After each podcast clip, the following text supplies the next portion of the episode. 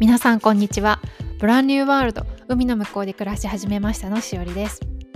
日本生まれ日本育ちの私が何の不自由もなく働いていた日本の大手上場企業を突然退職し知り合いゼロの状態でアメリカに移住した経験をもとにこの番組ではお話ししています。社会人留学海外での就職キャリアライフスタイルなどあらゆるジャンルからこれは経験して本当に良かったと思うことをどんどんシェアしていきます。それでは本日のエピソードをどうぞ。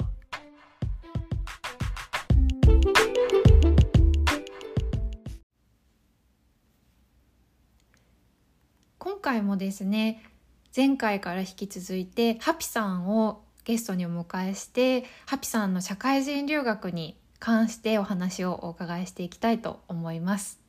前回はあのハピさんがサンディエゴでどんな風に過ごされてたのかとかこう大変だったこととかびっくりしたこととか、まあ、サバイバルのお話もちょっとお伺いしましたけれども後半は、まあ、あのどんな風に社会人留学をこう決断されたのかとかその辺にちょっと迫ってみたいなと思います。で前回もあの英語の勉強についてどうしてましたかっていうお話はあのお伺いしたんですけれども、まあ、せっかくなので忙しいこう日本での社会人生活の中でどんな風にハピさんが英語を勉強されてたのか何か tips があればなと思ってちょっと聞いてみたいと思います。ハピさん英語の勉強方法で追加でどうですか？そうですね私はなんか単語帳とかやるタイプではなくてあのもうあの自分が上げたいテストのもう模擬問題とか過去問題的なものをバンバン解いてそこからあの学んでいくっていうタイプだのやり方をやってましたね。うん、やっぱり効率重視っていう感じですよね。うん、やっぱり昼間働いててその空いた時間でやってるのでいかに効率的に、まあ、そういうスコアを上げていくかっていう感じでやってました。うん、うん。あのなんかこうモチベーションキープみたいなところってどうですか？私もこう社会人日本で社会人しててなかなかこう英語がうまくいかなくてモヤモヤしてたこともあったんですけどどうですか？もう逆にここに行くぞってもう学校とか行きたいとこ決めちゃってそこの入学基準とかをもうあとは満たすだけっていうところにした方がもうそこに行くぞっていうモチベーションにはなってじゃあそこにでも行きたいけど行けないっていうまたジレンマもあるんだけども私はスコアを2段階に分けて次受けた時受ける時はこれこの点数まで行こうっていうことであの冷蔵庫に貼っといたんですよね。で、えーと、その次に、えー、本当に取りたいスコアまで行こうっていうことでまず1段階は目は、えー、学校の基準ではないけど基準より下のものを貼っといたら本当にその点数にでしたぴったり嘘みたいに。で次で、えーとその学校の入学の基準をクリアするような点数を取れたので2回分けてゴール設定してました。じゃあ初めからそのクリアしようとしないっていうのもポイントですねきっとね。なんかねやる気なくしちゃう無理。私には無理みたいになっちゃうんで。うん。あのねこの辺は多分忙しい社会人の方はどうしようかなって思ってるところだと思うので、なんか冷蔵庫にね貼るっていうのもすごいいいですしこうなんか自分の見えるところにちょっとそれを目標をあの見えるようにしていくおくっていうのはいいかもしれないですね。うん、はいありがとうございます。ではですねあのまあ今回の後半のインタビューのこうまあ本題にもなってくるんですけれどもやっぱり社会人留学決めるっていうのは結構大きなことだと思うのでハピさんが留学を決意するまでに考えたこととか悩んだことについてちょっとお伺いしたいんですけれどもどうですか？すごく悩んだことってどんなことですか？なんだろう。まあこのままで後悔しないのかないいのかなっていうふうになんとなく毎晩のように悶々としていた時期があってやっぱり、えーと、もっと世界を知りたいとか海外留学してみたいっていう気持ちをあのどうしても蓋をできなかったのでしたいなとは思っていたのでけどもだんだんずるずるずるずるじゃないですけどまあ社会人生活を続けてたわけなんですけどあのいろんな出来事がその後起こってですねまああの恩師が亡くなったりとかあとは、ま、身近な人が亡くなって、まあ、あの突然ね亡くなったりっていうことがあったのでそれを見た時に、えー、本当にもし今死んで後悔しないだろうかとか死ぬ時にあしとけばよかったかなとかって思いたくないなっていうふうに思ってもう死んだ気になったら何でもできるなと思って、うんまあ、安定した仕事を捨てて捨ててっていうかな。あの辞めて入学しようっていうふうに決心しました。なるほど。じゃあ結構周りにそういうことがちょっといろいろ不幸とかが起こってそれがまあより、うん、あのハピさんの思いを強くしたっていう感じだと思うんですけどやっぱりあれですか？徐々に徐々にそのさっきも蓋ができなくなったってあの今おっしゃってたんですけど徐々に徐々にそれが強くなってったっていう感じなんですか？うんもうその通りであのやめようと一回思った時がその前の5年前ぐらいその決心する5年前ぐらいに一度決心して周りの人に、まあ、宣言したところ、まあ、たくさんの人がねあの私のことを思って止めてくれるんですよね。いややめない方がいいよこんなにいい仕事だしもうちょっといいあのももしやりたい仕事があるなら、えっと、君にこの仕事をあげようとかっていうまで言ってくれたりとか上司の方とかいたりとかして一回思いとどまったことがあってですね。うん、そのなので、まあ、海外留学に行くまでに一回 5, 5年前に思いとどまっているので決心するのはなかなか難しかったです。じゃあ最後決めた時はもう一人で決めたんですか？あそう言っちゃうとみんな優しく止めてくれるのであの最後はもうあの言わなかったですね。もう突然のように辞めました、うん、仕事は辞めました、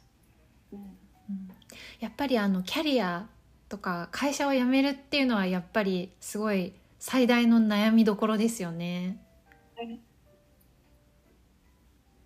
るほど。じゃあその辺もちょっと時間をかけて決断することで、まあ、腹をくくるじゃないですけどあの、まあ、最終的に留学に行くぞっていうふうになったっていうことですね。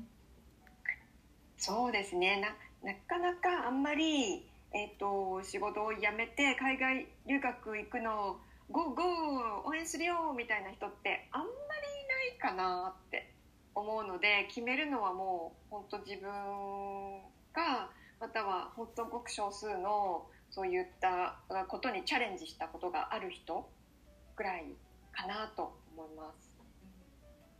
いやなんか私も全く同じような経験をしたのであやっぱりハピさんもそういうふうにあの悩んで決めたんだなと思うと余計なんかよりあ共感するっていう気持ちが 今あの湧いてきてはいるんですけれども今その日本に帰国されてどうですか？留学後の生活っていうのは。うんどうだろう。あの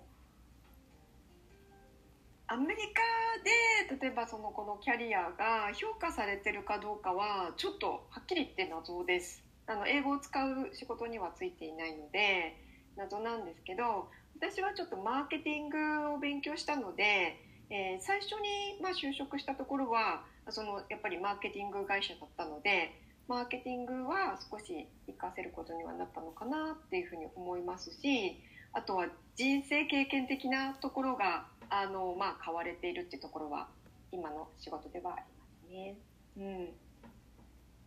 そうですよね。やっぱり留学するとその英語とかその知識以外にもさっきのあのサバイバルじゃないですけどなんか自分のこう精神的な面でもまたこう考え方とか受け取り方とか結構変わってったりしますよね。うん、なんか結構もうアメリカで暮らせたんだから他も行けるでしょうみたいな気持ちにはなってるので そういう意味では人生の選択肢はあの広がってるかなって思いますね。うん、そうですよね。あのどうですか？こ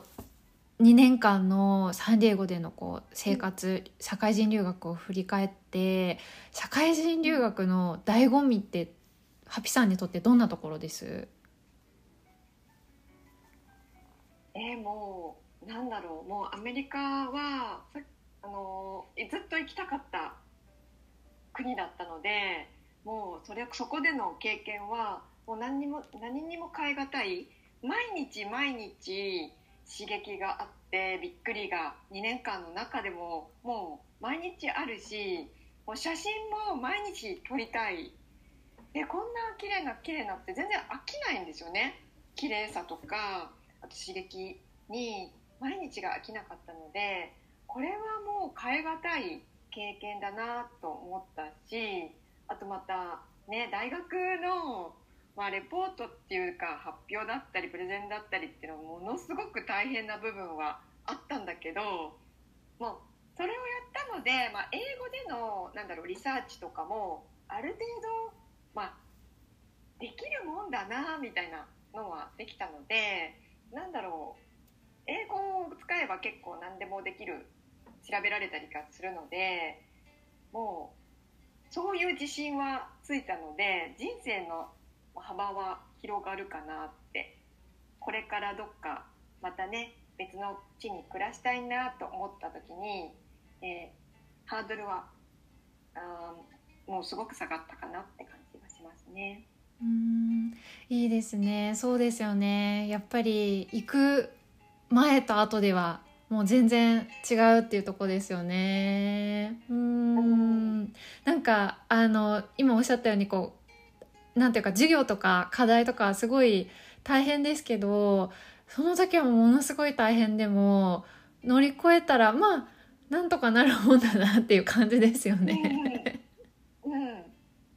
そうですよね。あのちなみに、まあ、アメリカにねずっと行きたかったっていうことでしたけどサンディエゴはどうですか、まあ、アメリカに決めてからもこういろんな都市ステイトがあるので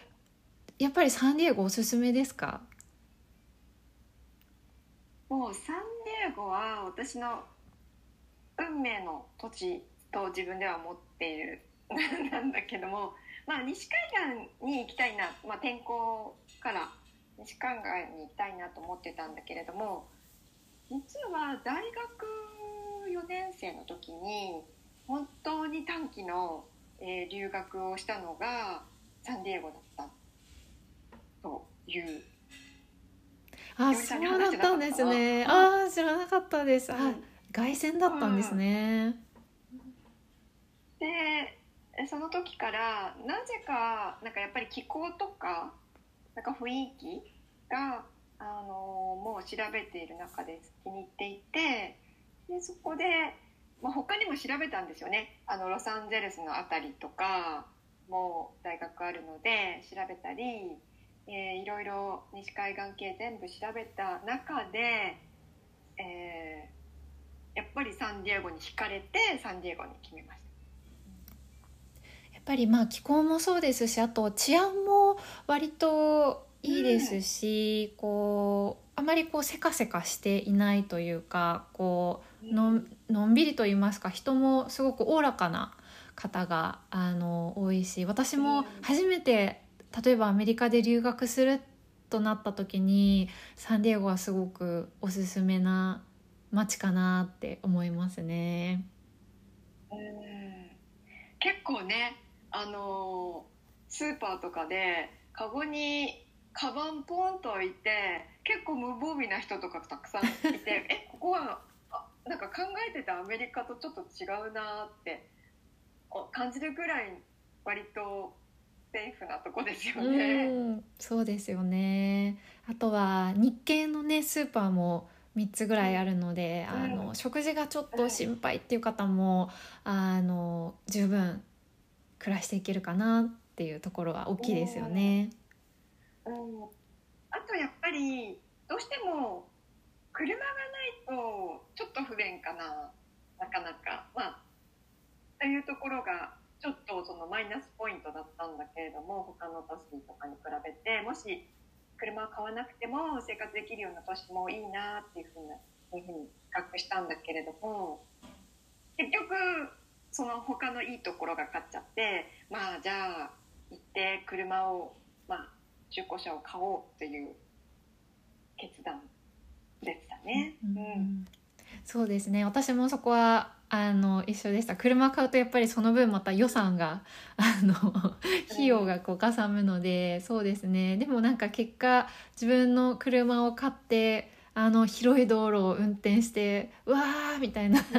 楽しみはありましたよね。うん。あれはやっぱりねなんかそういう醍醐味ありますよね、もうさ何5車線とか6車線とかあるところをもうなん日本でいうところの140キロとか150キロぐらい出しちゃってもう飛ばして毎日走る あの快感ね。いやそうですね。いや本当にこうやってハピさんと話してると私もすごくサンディエゴがあの恋しくなってきたなってすごく今あの感じてます。はい。ありがとうございますあのそろそろねあのお時間にもなってきましたのでえーっと今日はですね、ハピさんのあの社会人留学まあ、特にこうどうやって決めたのかどんなことに悩んでらっしゃったのかっていうすごくこうあの苦しい時のことだったと思うんですけれどもあのオープンに話していただいて本当にありがとうございました。はいいやこちらこそありがとうございました。はい、ありがとうございます。あの本当に初回のインタビューですごくあの 私が不慣れなところがあったんですけど、あのいつも通りオープンに話していただいてすごく楽しかったです。ありがとうございます。ありがとうございます。はい、ではあのまたね何かの機会にあのハピさんにまたあのインタビューさせていただくこともあると思いますが今日今日のあのこのインタビューはですねこちらであの以上とさせていただきます。それでは、えーまた、えー次回のエピソードでお会いしたいと思います。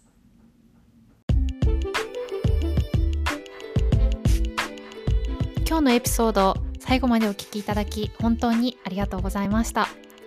ではまた次回のエピソードでお会いしましょう。See you next time!